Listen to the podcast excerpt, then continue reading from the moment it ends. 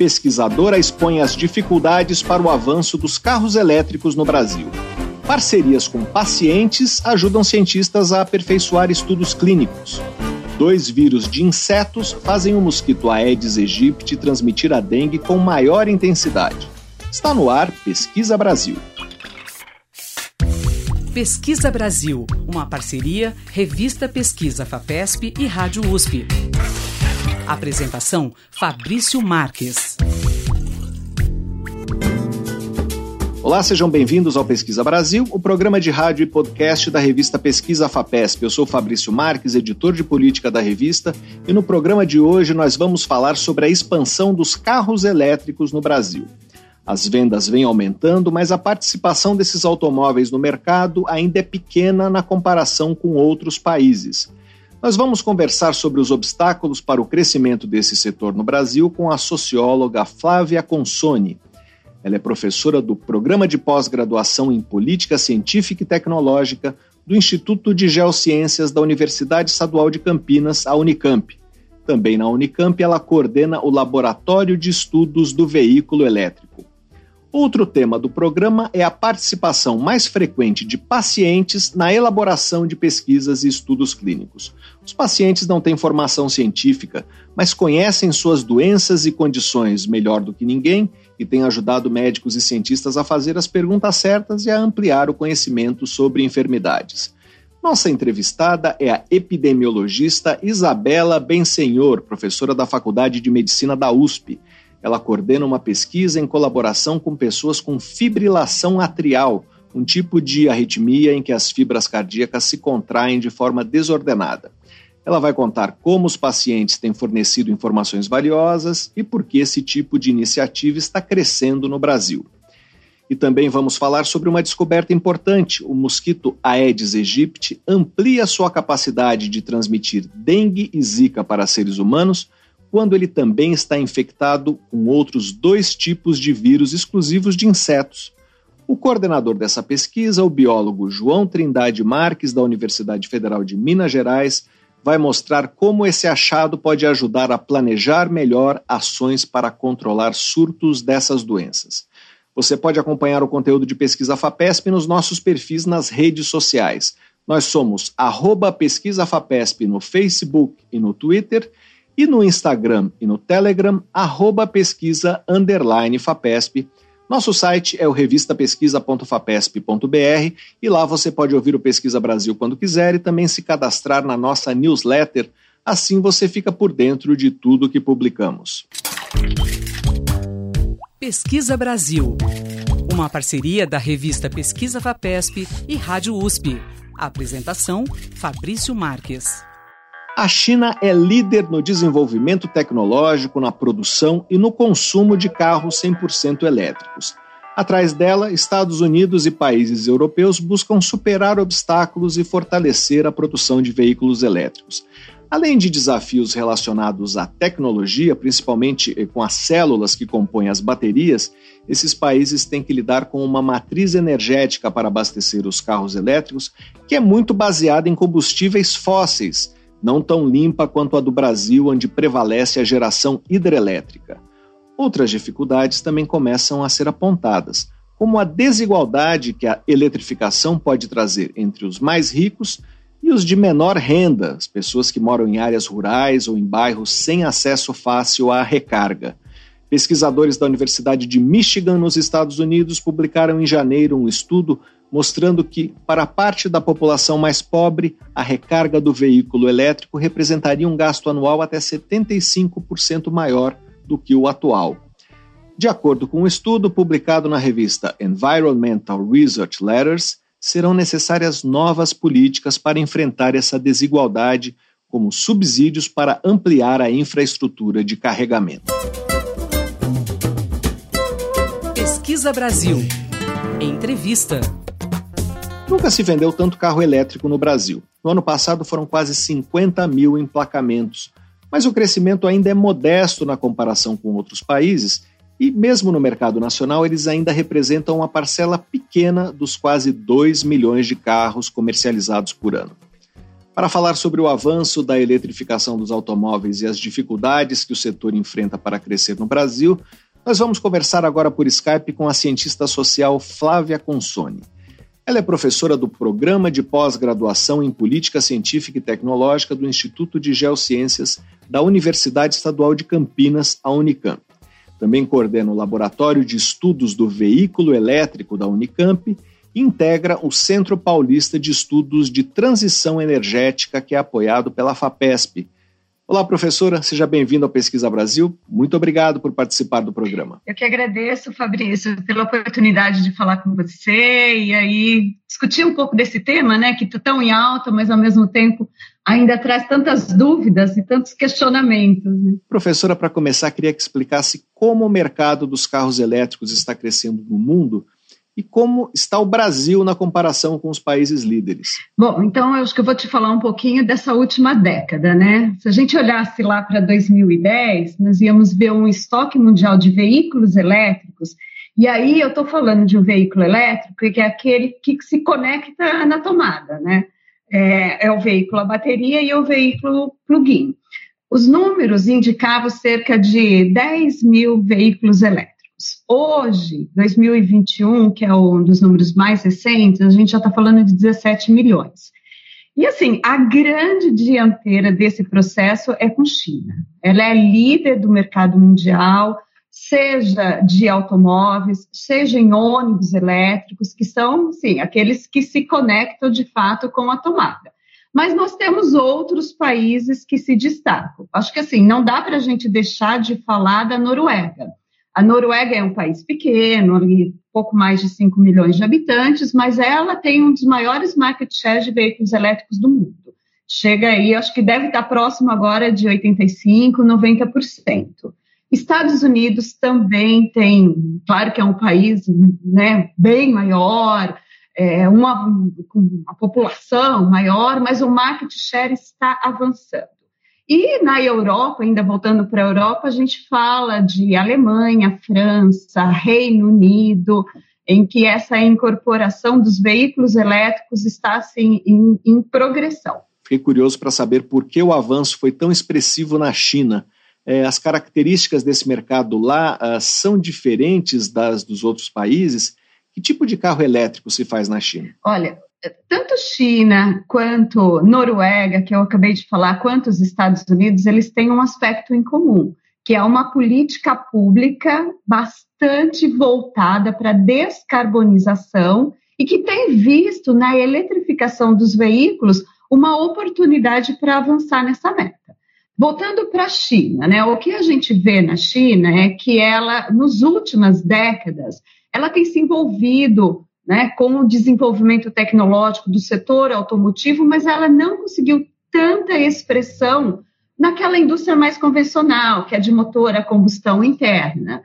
É, a partir dos anos 90, dos anos 2000, ela incorporou nos seus planos quinquenais a aposta da eletrificação, em que ela olhava para duas propostas, né, muito claramente.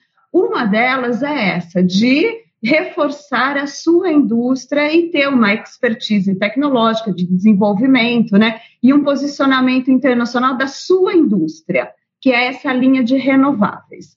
E uma outra grande é, motivação também que guiou esses investimentos e todo esse conjunto de políticas públicas que são bastante robustas é a questão das emissões em centros urbanos. Então, a China e algumas cidades ali, né, sempre muito populosas, elas sofrem bastante com essa qualidade do ar. Então, não sem razão, a gente tem cidades chinesas, como é o caso de Shenzhen, que 100% da sua frota de ônibus é eletrificado. Isso dá mais de 16 mil ônibus na cidade. Nós estamos conversando com Flávia Consoni, coordenadora do Laboratório de Estudos do Veículo Elétrico da Unicamp. Professora, por que o Brasil está demorando para ampliar a eletrificação dos carros? Quais são as barreiras? Não temos políticas públicas é, como as disponíveis em outros países? É, Fabrício, uma coisa que a gente tem que entender é que o grande drive que impulsiona esses desenvolvimentos da eletrificação é a busca pela descarbonização. Né? É carbono zero. O setor de transporte ele tem uma importância enorme nas emissões de CO2. E a gente está vivendo aí um momento de, não é mais nem de mudança climática, né, Fabrício? É de emergência climática, em que ah, esses países estão correndo para fazer a sua, a sua contribuição. No caso do Brasil, eu resumo isso para você, nós não temos ainda um consenso em relação a quais tecnologias vão é, ser precursoras aí do avanço do Brasil na descarbonização. E digo isso por quê? Porque nós temos uma solução nacional que é uma solução já excelente, já tem 50 anos de desenvolvimento, que é o etanol, né? É, de, de longa data e que tem uma resposta extremamente efetiva para as emissões de CO2. Então, Uh, uh, eu, e, e, um pouco a gente acaba não tendo certo consenso, né? Eu acho que o que falta muito no Brasil é uma visão de integração. Né? A gente não pode ver a eletrificação como sendo algo, ou é o veículo elétrico, ou é o veículo movido a biocombustível, ou movido a etanol, né? Eu acho que é isso um pouco que é a minha a, a, a minha, é, enfim, a minha abordagem já nos últimos anos de tentar olhar os pontos de convergência entre estas opções que caminham, né? O Brasil, assim, dimensões continentais, é, certamente nós não teremos uma solução única, mas o que eu reforço é que a gente não pode deixar de olhar para esse movimento global que está acontecendo, né, de um crescimento muito rápido de eletrificação dos veículos. E quais são esses pontos de convergência entre eletrificação e os biocombustíveis? Olha, uma solução que já tem sido aqui colocada no Brasil é, é o veículo elétrico híbrido, plug-in, é plug-in não, desculpa, é o veículo elétrico híbrido flex.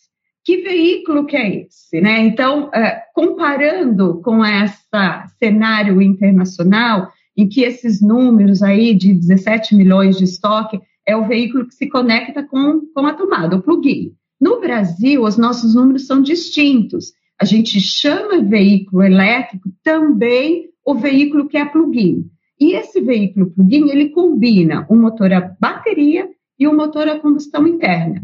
E isso dá uma maior eficiência energética para o veículo. Ou seja, a gente consegue andar muito mais com menos combustível, né? Ainda que a gente continue dependendo dos postos de combustível, é, mas a gente está poluindo menos. O melhor cenário aqui era se esse veículo plug-in fosse só com etanol, porque a gente sabe que quando a gente deixa aqui para o mercado, né, isso é, é, uma, é uma vantagem, é uma coisa importante, né, do consumidor ter né, a escolha no, no, na bomba de combustível. Ele escolhe qual combustível ele quer usar. Se ele optar pelo etanol, então acho que essa conta né, da descarbonização ela caminha mais rápido. Então, acho que isso seria assim, uma interface importante, né, em que o Brasil já está olhando, mas a gente tem que prospectar, né? Acho que a gente tem que olhar um pouquinho mais à frente e olhar para a tecnologia que se coloca como aquela de futuro mesmo para o setor de transporte, que é o hidrogênio,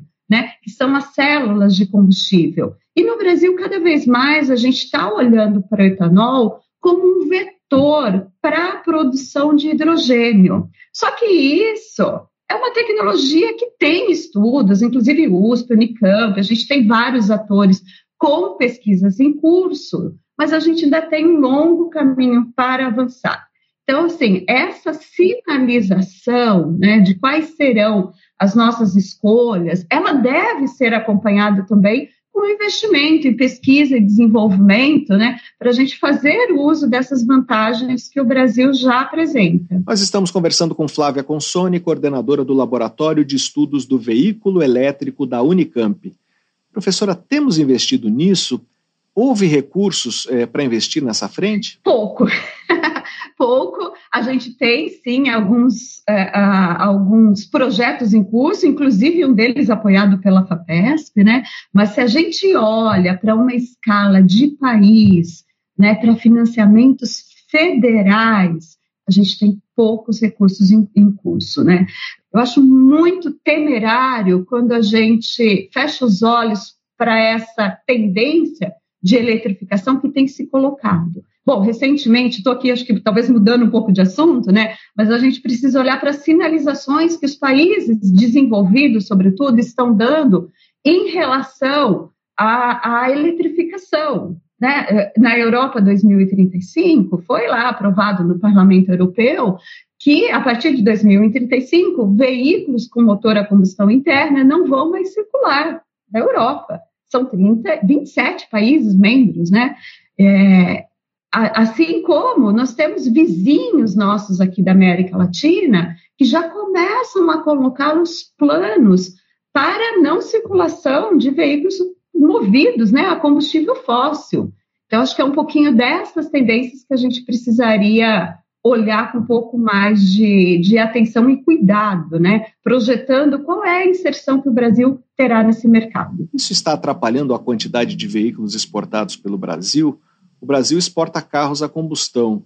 Uh, isso já virou um problema? Olha, eu não sei te dizer uh, certamente né, qual que é o impacto disso nas exportações, mas se a gente olha para a questão de ônibus elétricos, né, é, nós somos, aqui no Brasil, um dos principais exportadores de ônibus elétricos, sobretudo para países da América Latina.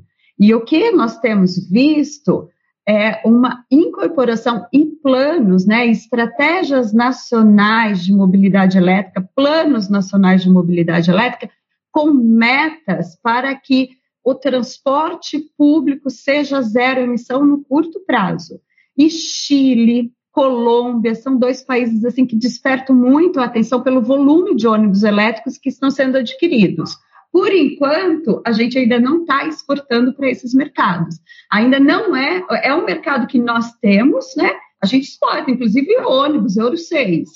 Né? Mas esses países estão comprando da China. Já temos movimento, sim, articulando o movimento das nossas montadoras brasileiras, né, de tentar emplacar a exportação de veículos elétricos mas ainda a nossa produção ainda não está dando conta, inclusive, da nossa demanda interna, né? A gente olha para a cidade de São Paulo, que tem ali já uma política pública de zerar, né, de, de trocar toda a sua frota para zero emissão.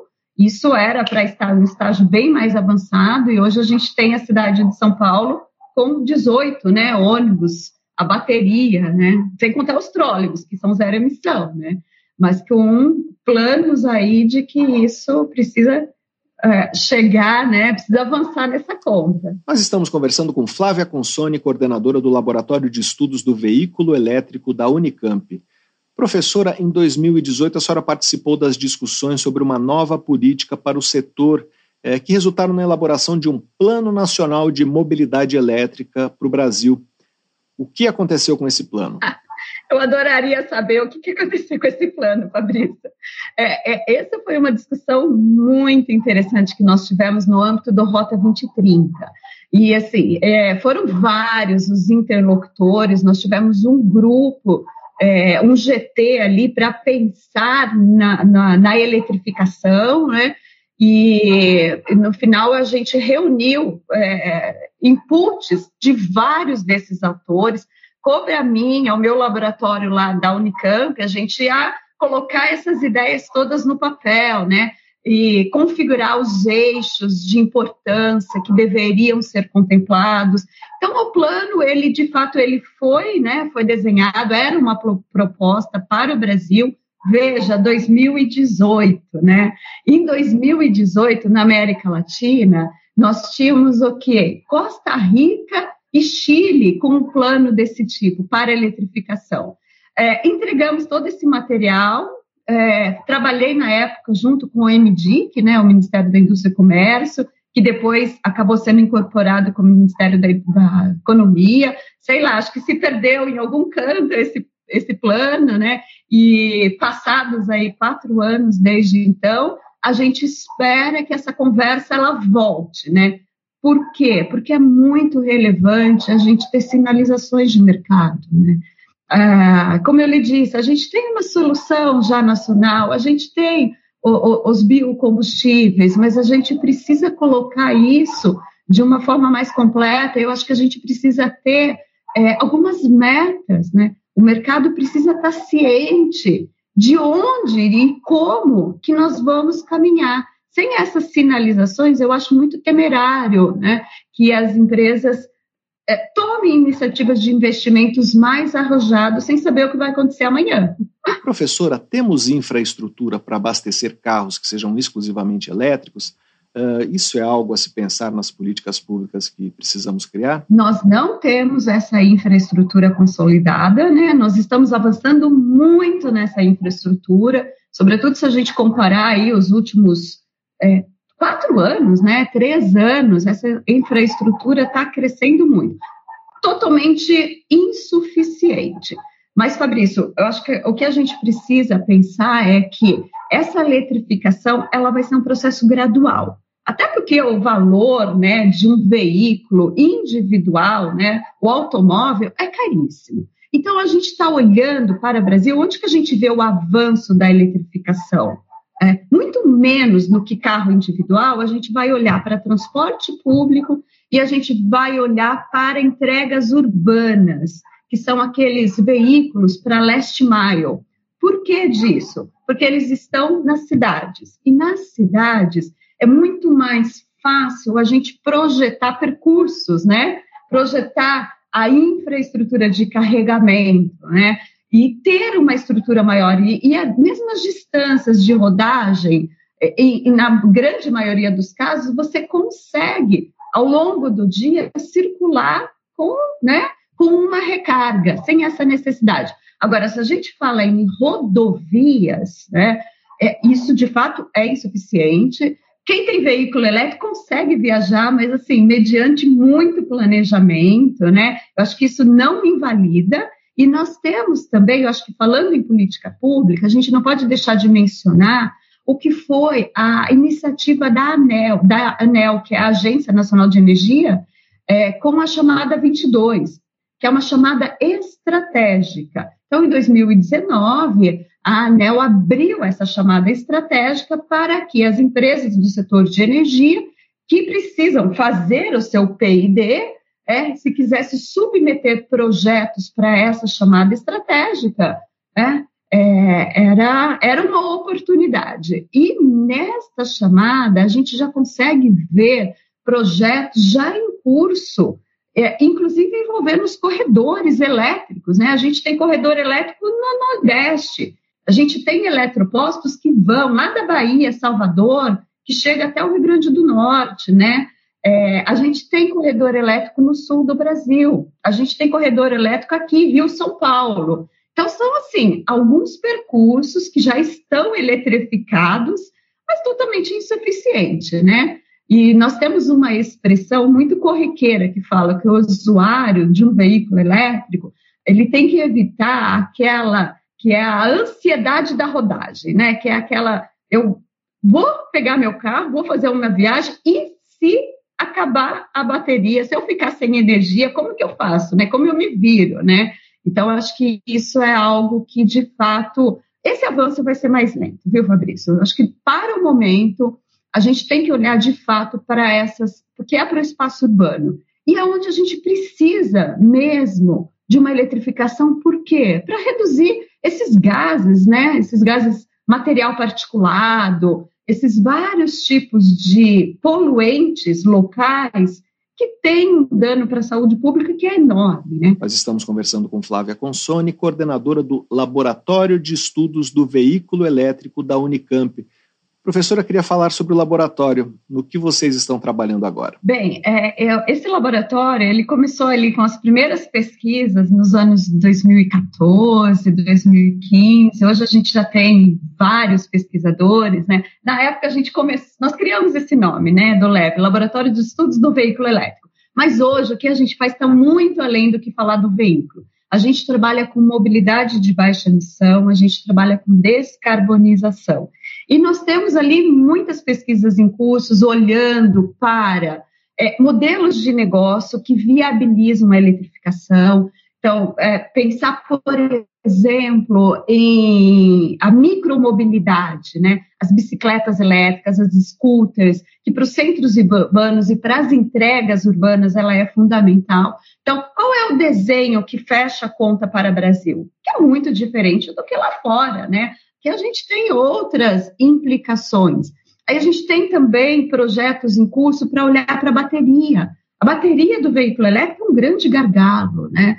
É, pela, pela, pelo uso né, de minerais. Então, temos ali uma tese de doutorado em curso que está olhando para o triângulo do lítio, que é aqui na América Latina, né, Bolívia, Chile Argentina, é a questão da mineração, o quanto que isso impacta para as comunidades locais, a questão da água. Então, é, olhando também para as técnicas de reciclagem de bateria, olhando para modelos de negócio de segunda vida da bateria, que a bateria do veículo elétrico, depois que ela sai do carro, ela ainda tem uma aplicação enorme de segunda vida, que é, sim, ela continua com, sei lá, 75% da sua eficiência, né, sua eficiência energética ali, e isso pode ser usado para fins de uso estacionário, é, o que significa? Significa abertura de novos negócios também que se colocam. Só então é que ela vai para uma reciclagem.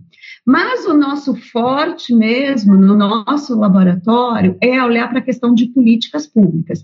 Tanto que você mencionou no início que eu integro o CPT, né, que é esse centro aí para transição energética, que é um trabalho muito bacana, né, que está em curso com vários pesquisadores da Unicamp e fora da Unicamp, e ali eu coordeno um eixo que se chama políticas públicas em que, e governança, em que a gente busca ver a convergência das políticas. O que, que significa isso? Né? Você tem políticas que muitas vezes elas colidem nos seus propósitos. E aí não vai dar certo mesmo nenhuma nem outra. então é um pouquinho dessa linha que a gente está olhando, né? Nós conversamos com Flávia Consone, coordenadora do Laboratório de Estudos do Veículo Elétrico da Unicamp. Para saber mais sobre os obstáculos para ampliação do mercado de carros elétricos no Brasil, leia a reportagem de Francis Jones na edição de abril da revista Pesquisa FAPESP, ou então acesse revistapesquisa.fapesp.br Professora, muito obrigado pela sua entrevista. Foi um prazer conversar com você, Fabrício. Eu me coloco aí à disposição para a gente continuar essa conversa, né? Acho que tem tanta coisa aqui para a gente falar sobre esse tema. Pesquisa Brasil, o programa de rádio da revista Pesquisa FAPESP. A Organização Mundial da Saúde demitiu em março seu diretor regional no Pacífico Ocidental o médico japonês Takeshi Kazai, após uma investigação interna ter concluído que ele cometeu vários tipos de má conduta. É a primeira vez na história da OMS que um diretor regional é demitido. O caso veio à tona após uma reportagem da agência Associated Press, publicada em janeiro de 2022, revelar que mais de 30 funcionários da OMS formalizaram reclamações contra o diretor aos membros do conselho executivo da organização. Segundo as denúncias, Casai promovia uma, abre aspas, atmosfera tóxica e uma cultura de intimidação sistêmica e ridicularização pública, fecha aspas, na sede do escritório regional em Manila, nas Filipinas. Documentos e gravações indicam que ele fazia comentários preconceituosos a membros de sua equipe, atribuindo o aumento dos casos de Covid-19 em alguns países do Pacífico a, abre aspas, falta de capacidade devido à sua cultura, raça e níveis socioeconômicos inferiores. Fecha aspas. Onze funcionários e ex-funcionários da OMS afirmam que Casai usava esse tipo de linguagem racista com frequência e que isso teria feito com que mais de 55 indivíduos deixassem o escritório em 2021, comprometendo os esforços de combate à pandemia na região.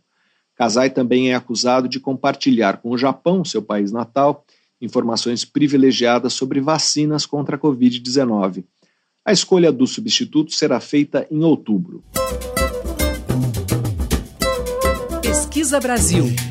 Entrevista. O envolvimento de pacientes na elaboração de pesquisas e estudos clínicos está ajudando cientistas da área médica a ampliar o conhecimento sobre doenças.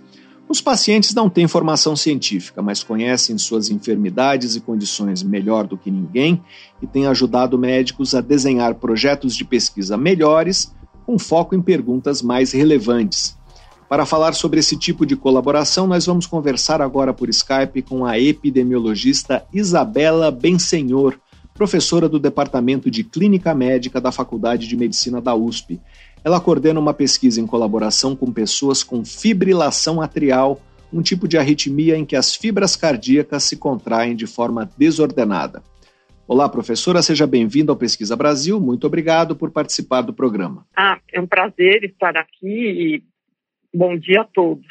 Professora, como os pacientes podem contribuir com os pesquisadores na formulação de projetos de pesquisa? Eles não têm experiência com pesquisa, mas como essa contribuição pode ser valiosa? O, o participante né, do projeto de pesquisa ou o paciente do projeto, ele não precisa é, saber estatística para fazer nenhum tipo de análise. Ele pode ajudar o pesquisador no momento em que ele explica para o pesquisador detalhes da doença que só aquela pessoa que tem consegue é, explicar direito. É, é, nisso que ele vai ajudar. Por exemplo, é, nessa pesquisa da fibrilação atrial, os, os pacientes sugeriram que na unidade básica de saúde, no posto, qualquer funcionário possa uh, ver o pulso, porque pelo pulso regular você uh, percebe a fibrilação, ou mesmo ensinar a população de uma forma geral, para que o diagnóstico possa ser feito e a pessoa possa procurar o posto para ajuda. Nós estamos conversando com a epidemiologista Isabela Bensenhor, professora do Departamento de Clínica Médica da Faculdade de Medicina da USP. Professora, o que é fibrilação atrial e por que vocês acharam que essa pesquisa poderia se beneficiar é, da participação ativa de pacientes? Na verdade, é, a regra agora está mudando. É, nós queremos que todos os pacientes participem dos projetos. Isso começou muito no sistema inglês de financiamento de pesquisa e agora está chegando também nos Estados Unidos. É, é uma forma da sociedade também é, ter mais acesso aos projetos de pesquisa e também que os resultados desse projeto de pesquisa possam ser é, transmitidos de uma forma mais simples para a população. É, às vezes o resultado de uma, de uma nova descoberta demora 10 anos, mais de 10 anos, para chegar no médico que está atendendo no posto, por exemplo.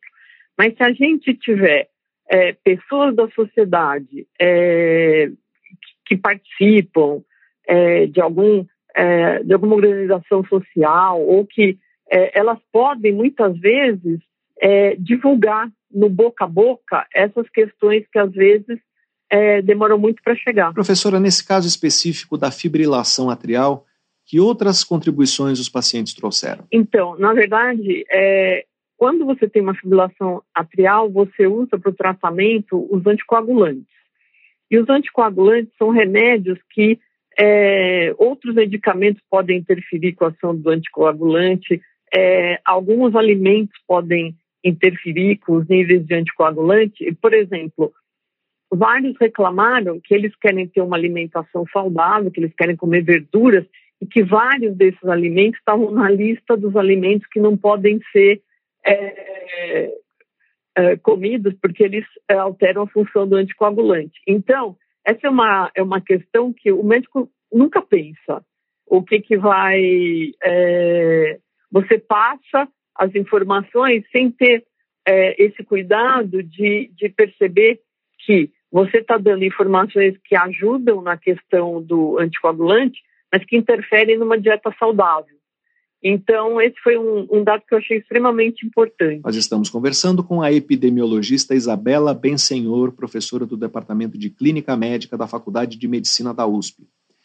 Professora, no exterior, há projetos de pesquisa em que o levantamento de dados começou a ser feito por iniciativa dos pacientes, e só depois um pesquisador viu eh, que havia um potencial para ser estudado. Qual é o limite da participação dos pacientes?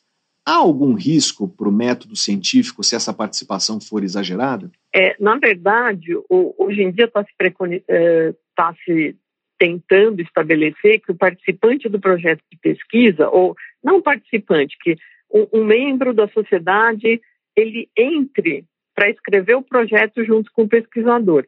Óbvio que não é para ele fazer a escrita científica, mas é para ele dizer as coisas que incomodam, né? Se ele é um paciente que tem a doença, ou mesmo que ele não esteja, se ele convive com gente que tem a doença, ele tem que ser ouvido desde o início, né? É, é uma forma de participação social. Quando, é, quando se formaram no Brasil os conselhos de saúde, o Conselho Nacional de Saúde, cada posto tem o seu conselho, é, é uma forma, a mesma coisa o, o, o, paciente ou a sociedade, de uma forma geral, participar de um projeto. É, é, é, é você ser inclusivo, é você é, ouvir as minorias. Né? Então, essa é uma questão muito importante. Então, o participante ele pode ficar desde o começo do projeto, quando o projeto está sendo escrito, por exemplo. Né? Uh, não tá, não é impossível que o, que o participante traga uma pesquisa, uma, uma, uma dúvida que vai se transformar numa pesquisa pelo pesquisador. Na verdade, quando o médico atende no consultório, ele já, ele muitas vezes capta coisas que, que, que são importantes e que podem despertar nele o desejo de fazer um projeto de pesquisa naquela área. Mas, assim, não existe limite para a participação. Eles não vão escrever a, a, a, linguagem, o texto científico, eles não vão analisar nenhuma, nenhum resultado, eles vão ajudar ao pesquisador a perceber o que é importante do ponto de vista do paciente, ou do ponto de vista da sociedade. E eles vão também ajudar depois na divulgação dos resultados na sociedade, né? É, isso é muito importante. Professora, e já há exemplos internacionais relevantes eu me refiro a casos em que a participação ativa dos pacientes foi muito importante é, para a descoberta de caminhos. É, não, não, existe assim nenhuma, é, nenhuma grande é, revelação, mas o que existe é que, por exemplo, na Inglaterra, esse, esse tipo de participação aí do, no projeto de pesquisa pela população leiga, ele já está bem estruturado já faz mais de 10 anos, né? até um tempo maior. Então, é, isso tem sido muito importante. Por exemplo, eu, eu conheci uma pessoa na Inglaterra tinha perdido é, o marido e a filha por uma arritmia. E ela começou, então, a trabalhar junto com os pesquisadores, e, inclusive esse da fibrilação atrial, é, levantando pontos que ela tinha visto na época do marido, na época em que ela cuidou da filha, enfim. E ela ela vai dar um olhar mais pessoal, né? um olhar é, que não é um olhar científico, mas que é importante você ter também. É, você não pode só, quando você. Hoje em dia, cada vez é mais necessário, por exemplo, que em todo projeto de pesquisa você é, inclua como você vai divulgar os resultados. E ter a sociedade participando do projeto vai ajudar nessa divulgação, que é muito importante. É, talvez seja importante até para a pessoa que tem a doença, ou para a pessoa que, que, que, cuida de alguém que tem a doença, ou já viu o impacto da doença em alguma família, dizer, vai lá para o médico e fale isso, né? Se a gente tiver um, um, um conhecimento maior da própria população, seja ela doente ou não doente, sobre as doenças, ela pode ajudar e ela pode insistir na busca de um resultado é, ou na busca de um tratamento que possa ser mais efetivo. Professor, eu vi recentemente um documentário sobre o Anthony Fauci, que é um imunologista americano, uh, que se destacou pelo seu trabalho sobre AIDS e mais recentemente sobre Covid-19. O documentário mostra como nos anos 80, nos primeiros anos da epidemia de AIDS, os médicos foram colocados contra a parede pelos pacientes pela demora em encontrar algum tipo de tratamento eficaz. A AIDS matava todos os, todas as suas vítimas naquela época. É, o professor Fauci faz um meia-culpa nesse documentário e diz que essa pressão foi importante para que os médicos compreendessem que era preciso trabalhar em conjunto com os pacientes. Esse já era um exemplo uh, desse tipo de colaboração que vemos agora? É um exemplo, né?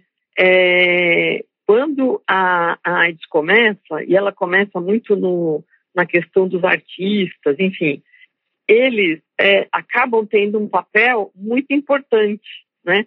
É, em exigir que se pesquise sobre a doença. Mas os pesquisadores, no começo, eles não estavam ouvindo as pessoas que tinham a doença. Então, esse, esse meia-culpa do, do ele é, ele é ele é importante, é o reconhecimento de que talvez se os, os pacientes com a doença tivessem sido ouvidos no começo, seria teria chegado numa solução mais rápida, né, é, de tratamento.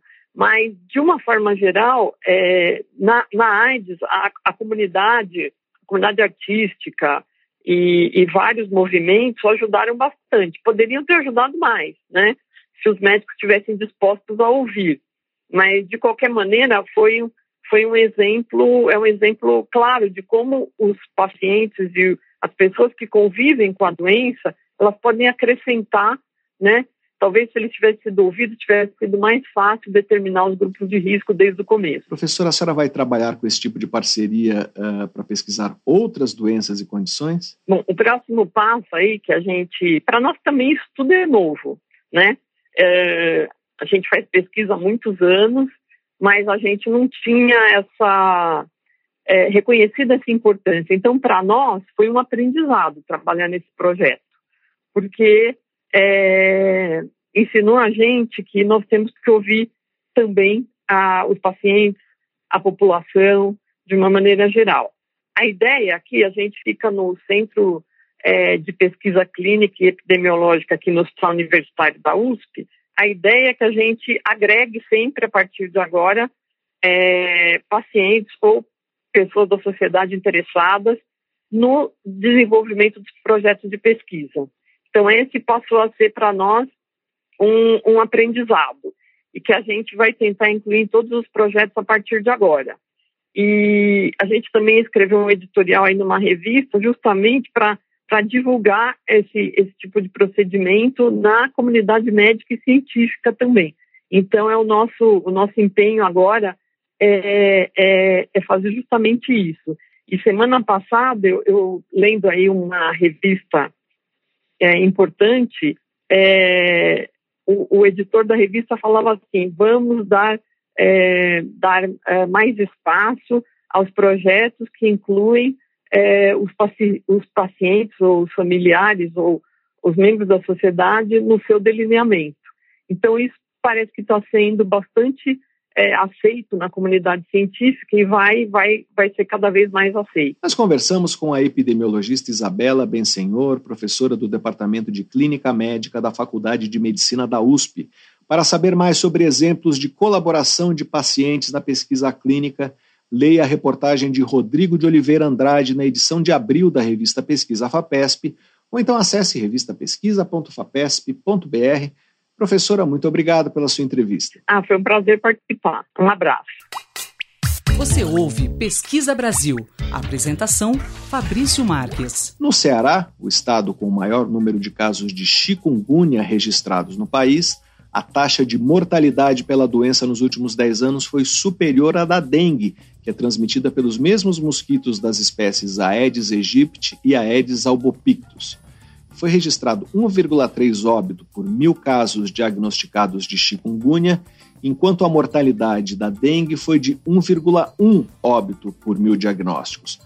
A conclusão é de um grande estudo epidemiológico sobre o tema publicado na revista The Lancet Microbe.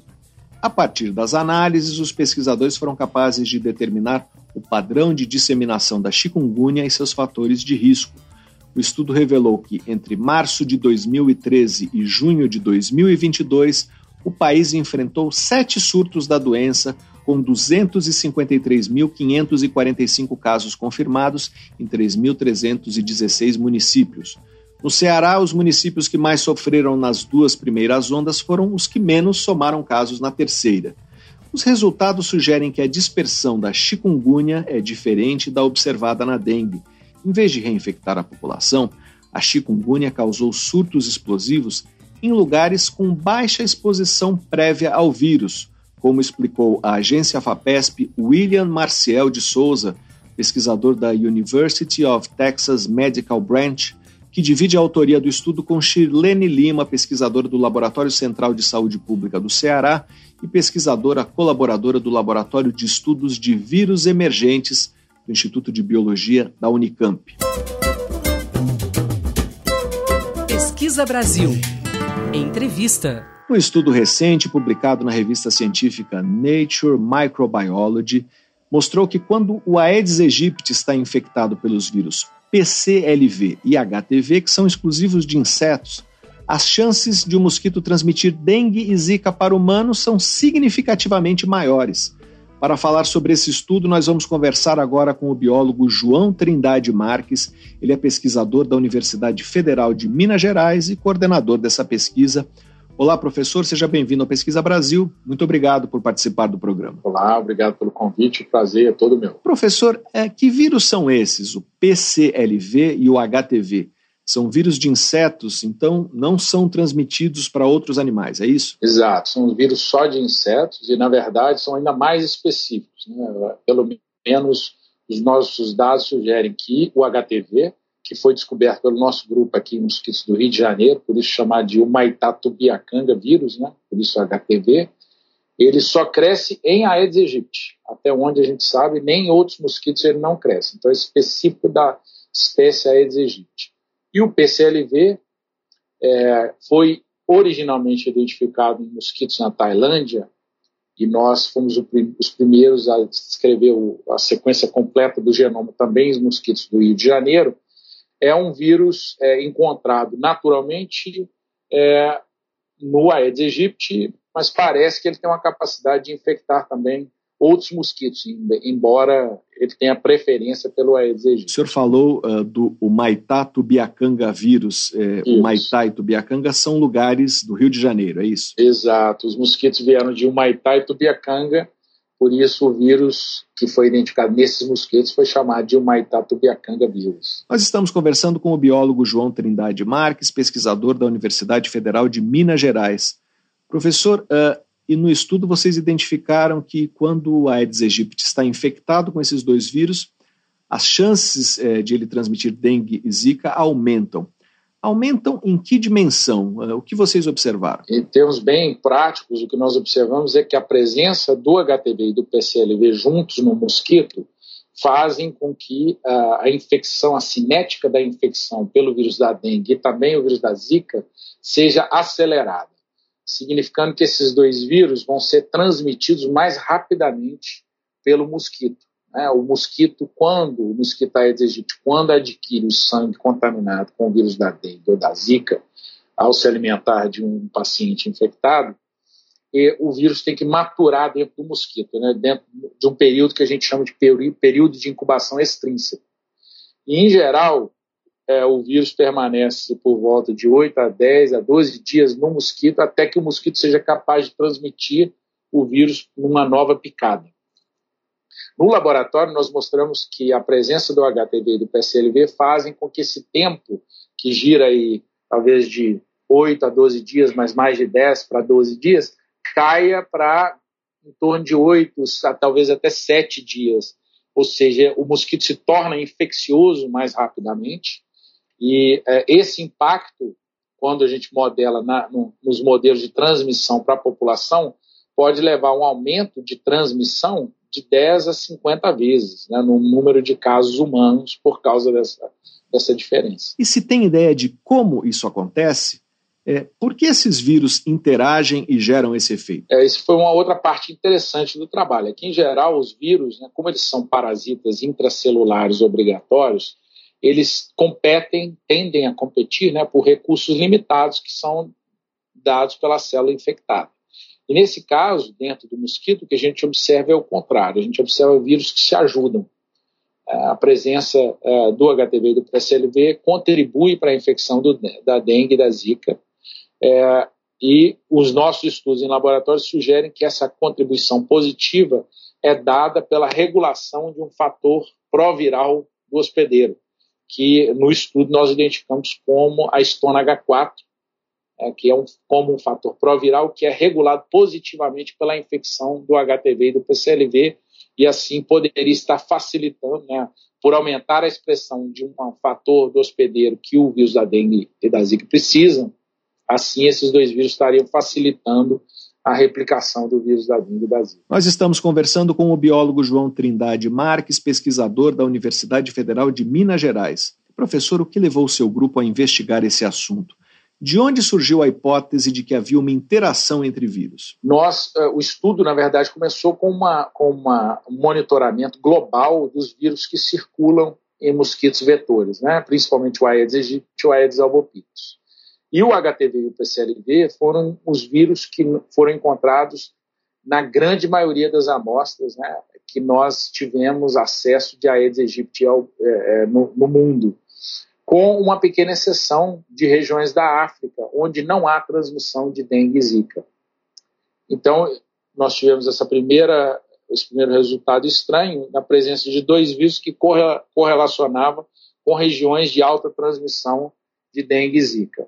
Para poder tentar entender um pouco melhor, nós analisamos é, de uma maneira mais detalhada a co-circulação do vírus da dengue com a circulação do HTV e do PCLV em mosquitos Aedes aegypti aqui na cidade de Caratinga, aqui é, no interior de, de, Minas Gerais, porque nós tínhamos acesso a coletas regulares de mosquito e amostras de pacientes é, em um, um, estudo anterior. E esse estudo de co-circulação é, sugeriu uma associação positiva entre o HTV e o PCLV com a circulação do vírus da dengue, é, em dados de campo. Então, esses dados epidemiológicos reforçaram a ideia da associação positiva, que fez com que nós trouxéssemos o modelo para o laboratório para tentar entender como que ocorria molecularmente a interação entre esses vírus. Professor, compreender essa interação já é muito importante, mas de que forma esse trabalho também pode ajudar a controlar a zika e a dengue? É, o estudo, é, no nosso caso, sempre tem um, um enfoque direto na aplicabilidade do estudo, principalmente porque a gente trabalha com o vetor é, direto da doença. E a primeira, a, o primeiro impacto direto do, dos nossos achados é o fato de que é, a presença desses vírus é um indicador muito importante da possibilidade de surtos de dengue e zika. É, isso ajuda a explicar uma, é, dados importantes da literatura que muitas vezes são ignorados, de que a presença absoluta da, do inseto vetor não é é, correlacionada com surtos de dengue e zika.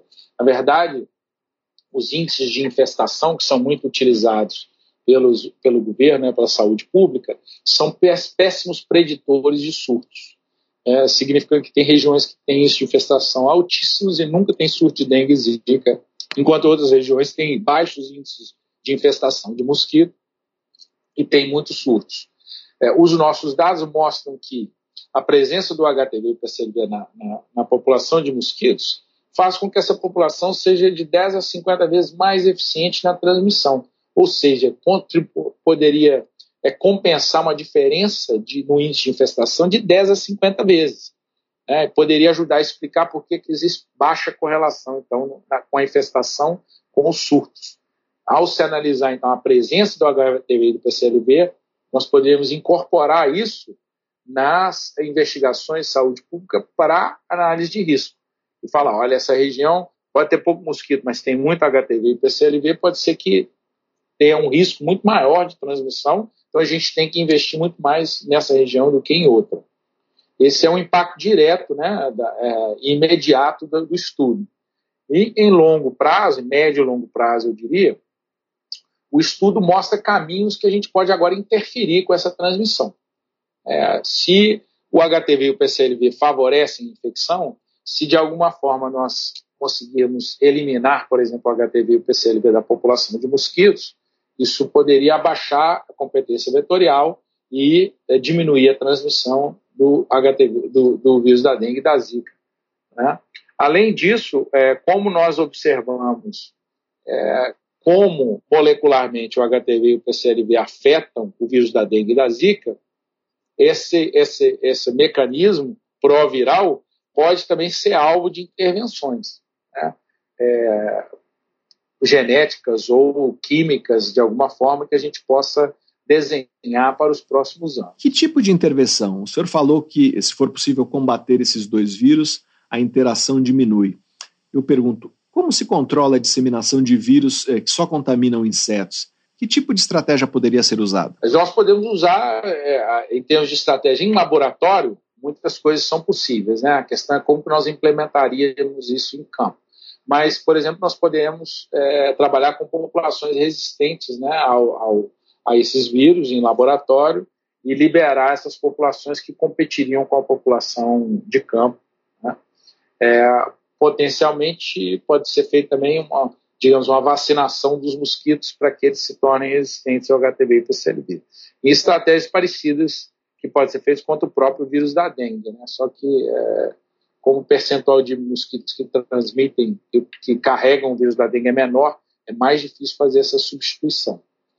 É, e por fim, a modificação genética do mosquito. Né? A gente pode realmente modificar geneticamente o mosquito, em todas as questões éticas de se trabalhar com organismos geneticamente modificados, né? principalmente animais, né, que as restrições são maiores, mas a gente pode alterar então, a resistência é, do mosquito a esses, a esses vírus e podemos também alterar os fatores provirais que é, é, favoreceriam o crescimento do vírus da dengue e da zika, e liberar então essas populações de mosquitos que seriam resistentes ao vírus da dengue e da zika. Nós estamos conversando com o biólogo João Trindade Marques, pesquisador da Universidade Federal de Minas Gerais.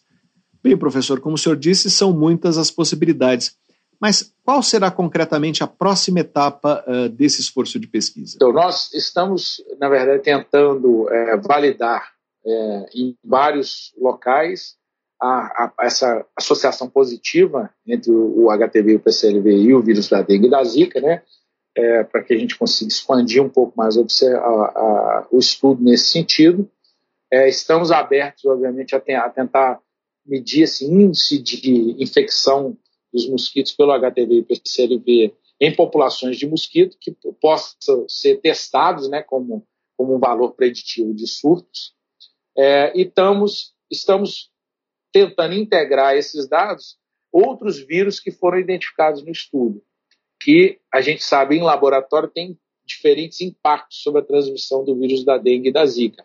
Por exemplo, um dos vírus que nós encontramos no estudo, que é, é chamado CFAV, ele tem uma associação negativa com o vírus da dengue e da zika.